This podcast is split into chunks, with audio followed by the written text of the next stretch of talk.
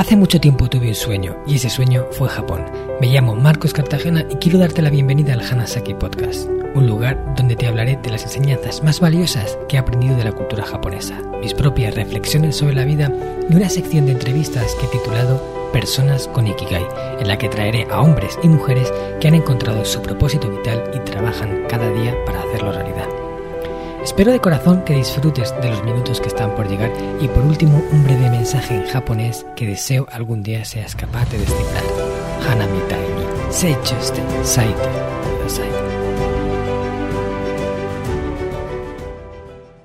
Hola a todos mis queridos oyentes del Hanasaki Podcast Creciendo con Japón. Kyo wa honto ni nihon no bunka ni yo. Os he dicho en japonés que hoy hablamos de verdad de cultura japonesa porque os traigo tres palabras del idioma japonés que no existen en el español, pero que conocerlas y aplicar su enseñanza pueden convertirte en una persona más grande de lo que ya eres. En primer lugar, os explicaré el significado de la palabra Shoshinsha, que se traduce como el eterno aprendiz.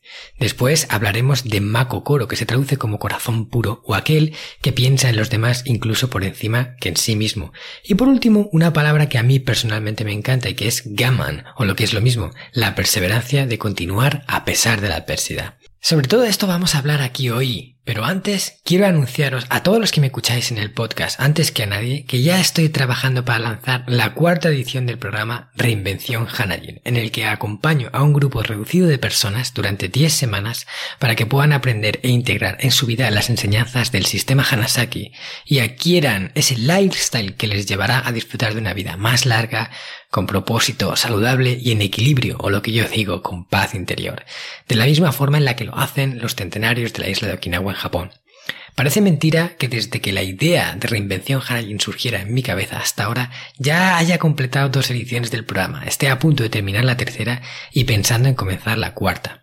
Ha sido muy bonito ver la evolución de todas las personas que han trabajado conmigo a medida que avanzábamos en el programa. Su implicación y su compromiso por construir una vida mejor de la que ya tenían ha sido una auténtica pasada. Muchos de, ellos han venido a través del podcast, personas como tú que me escuchan cada semana y que piensan que si les estoy ayudando a través de este canal, ¿cómo podría ser si lo hiciéramos de forma más directa? Por mi parte, hay una implicación muy personal en esto, y solo acojo a un grupo máximo de 10 personas y nunca solapo una edición con la otra, precisamente para poder enfocarme al 100% con ellos. Es posible que esta sea la última edición que hago con este nivel de implicación. Cada vez mi tiempo disponible es más reducido y me cuesta sacar el espacio para poder llevarlo a cabo. Si quieres que te informe con detalle acerca de Reinvención Hanajin, escríbeme un mail a hola.marcoscartagena.com o mándame un mensaje a través de mi cuenta de Instagram, marcos.cartagena. Será un, un placer hablar contigo y contarte todo acerca de esta aventura que ya ha ayudado a decenas de personas. Ahora ya sí, vamos con el episodio de hoy. En primer lugar, hablamos de la palabra Shoshinsa, que significa el eterno aprendiz. Bueno, en realidad significa aprendiz, ¿vale? A secas. Ese es el significado literal. Pero, ¿cómo se utiliza en Japón? Eso a veces cambia un poco. Y a veces tiene ese significado intrínseco de que es el aprendiz que nunca deja de serlo. Soshinsa, aprendiz eterno. Este es un concepto que yo particularmente he escuchado varias veces en el entorno de las artes marciales japonesas. Yo cuando Llegué a Japón la primera vez, sabía que quería entrenar karate. Ese era un arte marcial que yo llevaba practicando más de 10 años y cuando llegué allí a Japón, la cuna del karate, no podía dejar pasar la oportunidad de apuntarme a un club y, verlo con mis propios ojos, cómo era el entrenamiento allí, cómo la gente lo practicaba. Y una de las cosas que me di cuenta es que eh, los japoneses que más sabían eran quizás los más humildes, los que más se consideraban a sí mismos como eh, todavía me queda mucho por camino por delante. Y este es un rasgo de los grandes sensei japoneses, de diferentes disciplinas, todas las japonesas, como el kendo, el jaido, el aikido, el karate do, el kyudo. Hay muchas. Todas tienen ese componente de do, que significa camino, y es el camino en el que una persona se realiza también gracias a través de este arte marcial. Por eso es un arte que lleva algo mucho más que la secuencia de movimientos, lleva algo mucho más que estar ahí dando golpes y aprendiendo a bloquear o derribar un adversario, sino que tiene un componente filosófico que sustenta el arte marcial y que le da vida. Yo antes de empezar con el karate había probado otras artes marciales que me parecían más, pues eso, una secuencia de movimientos que estaba muy bien, que me enseñaban mucho, que practicaba deporte y era genial, pero cuando llegué al karate encontré algo diferente y eso lo vi repetido en todas las otras artes y disciplinas japonesas. Y, me encanta ver cómo esos grandes maestros que a lo mejor llevan toda su vida entrenando karate o, cualquiera de las otras y aún así se catalogan a sí mismos como Shoshinsa, como todavía eterno aprendiz. Todavía me queda mucho por delante. De hecho, cuando tú elogias a un japonés, muy probablemente te va a decir, no, so, sore wa, sore janai desu. Mada mada des, mada mada des, que significa todavía, todavía queda mucho por delante, ¿no?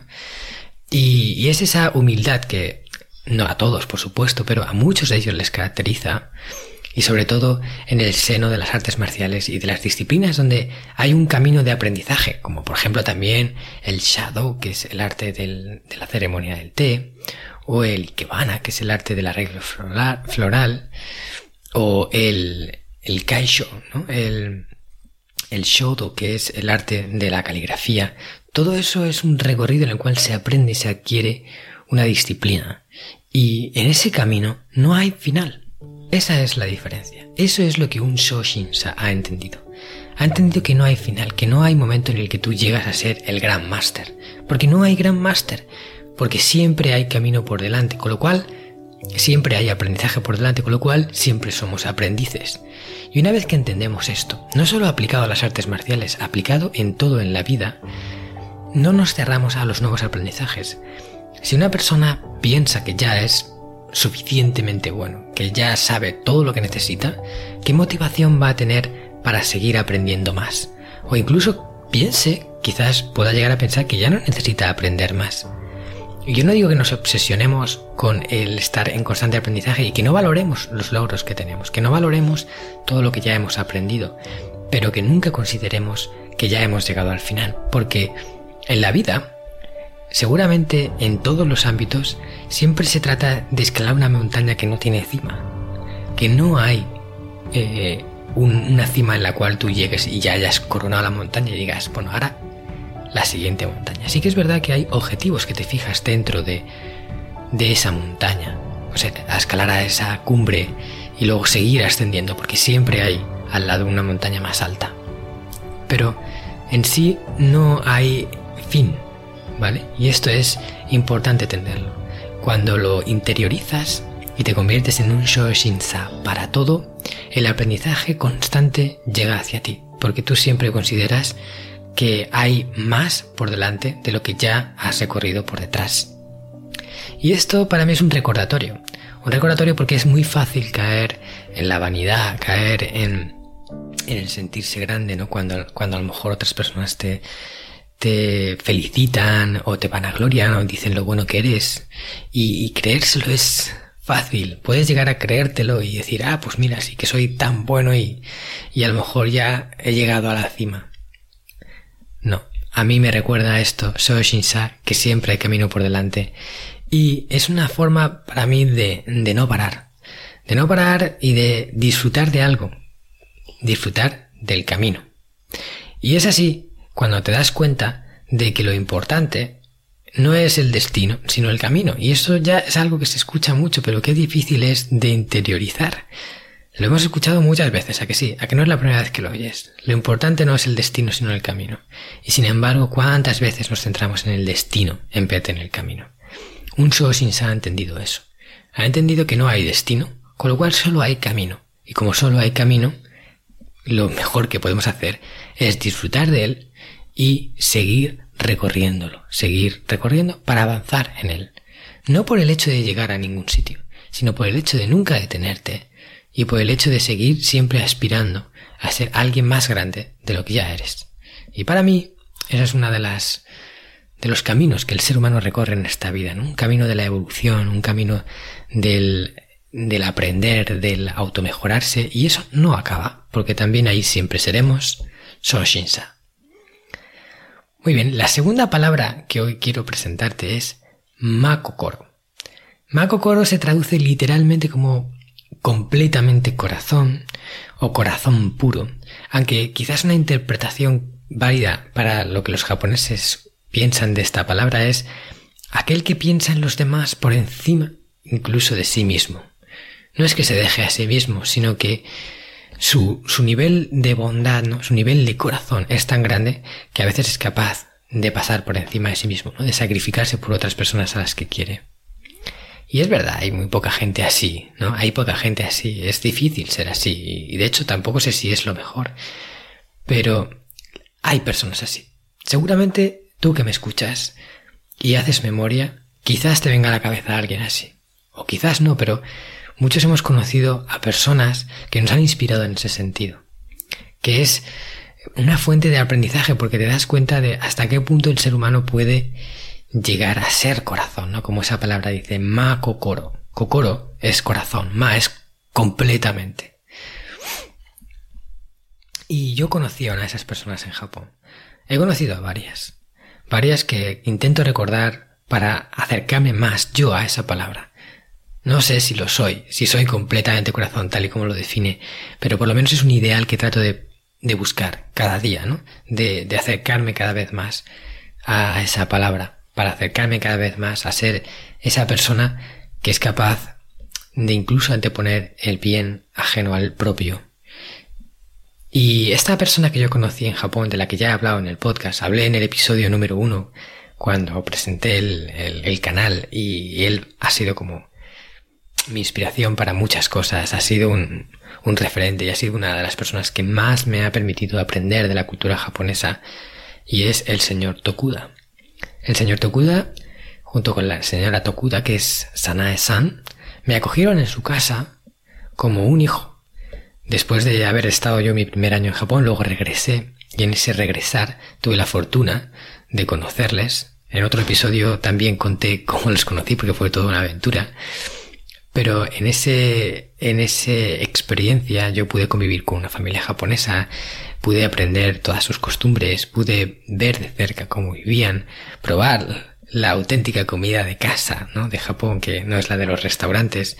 Y, y sin duda eh, vivir una experiencia alucinante, pero lo, lo, más bonito fue conocerles, no solo al señor Tokuda, también a la señora Sanae, porque ambos eran iguales de Mako Koro. Y para mí, eh, estas personas son un referente y son la inspiración, son las personas a las que yo modelo para acercarme cada vez más a, la bondad del ser humano, ¿no? al, al corazón puro.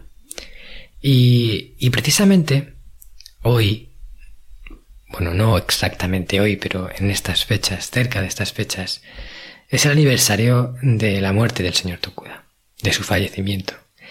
Porque desgraciadamente lo perdí, bueno, lo perdimos todos, todos aquellos que lo quisimos, durante eh, toda esta época del COVID que ni siquiera me permitió ir a verle en sus últimos momentos. Me escribió un email, y me dijo que bueno, él tuvo cáncer cuando hace ya varios años de estómago y parece ser que de repente se activó. Llevaba mucho tiempo parado, pero se activó y me dijo que, que había llegado el momento porque había metástasis por muchos lados de su cuerpo y directamente el médico le había dado una esperanza de vida muy corta. Ahora sí fue todavía más corta lo que le dijo, ¿no?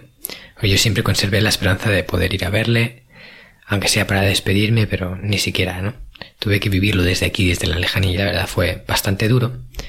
Pero el señor Tokuda eh, me regaló todos esos momentos hermosos que ahora conservo en mi memoria como un regalo. Y todos esos actos que hizo por mí, de verdad, haciendo honor a Mako Koro. Os voy a contar alguno, pero podría contaros muchos de ellos. Pero yo me acuerdo que cuando terminé el libro del sistema Hanasaki, por supuesto hablé de ellos en el libro en varias ocasiones, y él estaba muy orgulloso de mí por haber escrito un libro. Cuando lo llevé a Japón, le dije, o sea, bueno, le regalé el libro dedicado con sus nombres en japonés, por mí, por un español, ¿no? Y además hay una ilustración en la que salen ellos. Eh, ellos estaban contentísimos de, del libro. Me acuerdo su, cara de felicidad en el momento en el que se lo entregaba. de orgullo, casi pues como un hijo, ¿no? Porque siempre me ha tratado así, siempre me ha hablado como un hijo y creo que siente y sentimos ambos, ¿no? Ese vínculo fuerte, más de familia que de amistad. Y en ese momento le dije que estaba pensando en escribir un nuevo libro, que estaba ya trabajando en él. Y ese es el libro en el cual quiero reunir todas estas palabras. Esta palabra como makokoro, so, shinsa, y la siguiente de, las que, de la que os hablaré ahora, gaman, y muchas otras. Eh, entonces es un libro que va a recopilar las 100 palabras más bellas de Japón, desde mi punto de vista, claro, porque todo esto es subjetivo. Y que estaba recopilando palabras y, bueno, él, él ya vio que empecé a publicar en, redes algunas de estas palabras y su significado. Y fijaros que sin yo decirle nada, sin yo decirle nada, él ya sabía que yo tenía esa intención, porque antes de ir a Japón ya había estado publicando algo en redes. Yo se lo dije ahí. Y entonces se sonrió, sacó una sonrisa y me dijo, mira, tengo algo, algo para ti. Y yo eh, no sabía qué sería, ¿no? Porque no tenía ni idea. Me acercó a su ordenador y sacó del escritorio una lista de todas las palabras del idioma japonés que él consideraba que podían ir dentro de, esa, categoría de palabras de las que yo estaba hablando. Palabras de estas japonesas que no tienen traducción, que son especiales, que, están formadas por kanjis, que a lo mejor incluso no se usan tanto, pero que tienen ese significado que, que, bueno, para mí tiene incluso una enseñanza, ¿no? Que entregarnos. Y ya lo había hecho, me lo había clasificado por temáticas. Me había clasificado por eh, palabras relacionadas con la vida diaria, palabras relacionadas con la persona y la autorrealización, personas, palabras relacionadas con el trabajo, un, un trabajazo, una tabla de Excel que, que tenía ahí un montón de palabras con la, la palabra escrita en kanji, la palabra escrita en, en hiragana y luego eh, un significado de la palabra, bueno, alucinante. De hecho yo pensaba pedirle ayuda en esto, ¿no? Porque yo iba recopilando, pero claro, dentro de lo que yo manejo el japonés, tengo mis limitaciones al ser extranjero. Hay palabras que quizás me cuesta acceder, me cuesta conocerlas y ellos son japoneses de pura cepa. Entonces, eh, si me ayudaban a encontrar esas palabras para completar el libro, pues sería genial. Y ya lo tenía hecho, incluso antes de que yo se lo hubiera pedido. Ya lo tenía hecho. Además, no solo me las dio impresas, me las dio también en un pendrive escritas con el ordenador para que yo pudiera luego buscar la traducción, etc. Una pasada. De esa lista he sacado Makokoro. Makokoro estaba en la lista. Y cuando la leí dije, este es el señor Tokuda. Eh, hay una entrada a mi blog que habla también sobre esta palabra y habla sobre el señor Tokuda. Y, y en general, para mí es la esencia de lo que ellos emanaban, ¿no? Y de lo que sigue emanando para mí. Su, su simplemente recuerdo de la persona que eran. Y es que hay tantas cosas que podría decir. Fijaros una cosa. En los viajes que organizábamos en Descubriendo Japón, ellos eh, me propusieron, si yo quería, que eh, llevara a los grupos de, de, gente que yo llevaba a Japón para que los llevara a su casa y les pudiera enseñar una casa japonesa, les hablaran de sus costumbres. Se montó una actividad que hacía gratuitamente para todos nuestros grupos de los viajes a Japón, en los que los metía en su casa, iba vestido de kimono cuando, porque a él le encantaba vestirse de kimono, de hecho su padre era descendiente de familia de comerciante de kimono. Y, y bueno, la gente salía de ahí encantada, les enseñaba su altar budista, su altar sintoísta, todo vestido de kimono, les explicaba todo. Yo yo y los otros guías que, que, también, porque no solo les llevaba yo, ¿no? No solo eran los grupos que yo mismo llevaba, sino todos los grupos que organizábamos a Japón. Muchos viajes recibían a su casa gratuitamente, simplemente por el hecho de hacer que mis viajes fueran más especiales. Y sin duda lo consiguieron. Y hasta el final, hasta el final iba pensando en eso, ¿no? Me acuerdo en el mail que me escribió, el último email que me escribió, cuando ya estaba muy mal y, y además lo habían, lo habían empezado a, o sea, ya le iban a hospitalizar, me dijo que él, o sea, él siempre regalaba unas cositas, le hacía una especie de sorteo que, que además eh, es el sorteo así con una, un juego japonés y iba recopilando del barrio, del barrio recopilaba, porque era un barrio antiguo donde vivía mucha gente mayor, todos se conocían y la gente iba dándole cositas de esas que, pues que ya no usas, pero que son cosas tradicionales japonesas, más las suyas que él iba poniendo y a cada, en cada viaje hacía un sorteo y a cada uno le regalaba algo. Algunos objetos valiosos, ¿eh? Que ellos mismos iban desprendiendo de ellos porque ya son mayores y ya no, los querían para nada y a lo mejor les daban un, un jarroncito que tenía 50 años, una cosa fuera de lo común, ¿eh? Y aún así, en ese último email, me dijo que, que tenía los regalos del, del sorteo en casa y que cuando fuera a Japón fuera por ellos. Para poder dárselo a mis viajeros. O sea, al borde de su muerte. Todavía estaba pensando en los regalos de los viajeros. O sea, eso es que cuando lo leí que se me encogió el corazón. Dijo, por todavía sigue ahí, ¿no?